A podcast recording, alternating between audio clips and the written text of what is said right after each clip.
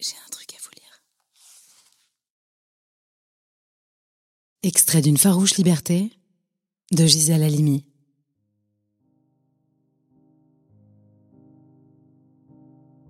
J'étais déterminée à aller mon chemin, que ça plaise ou non. Et mon chemin passait d'abord par cet appétit démesuré de connaissances, et par les livres, pour lesquels j'avais une passion. C'était ça, la vraie nourriture. Je les regardais, je les palpais, je les humais longuement avant de leur arracher leurs secrets. Je savais qu'ils m'aideraient à être moi-même.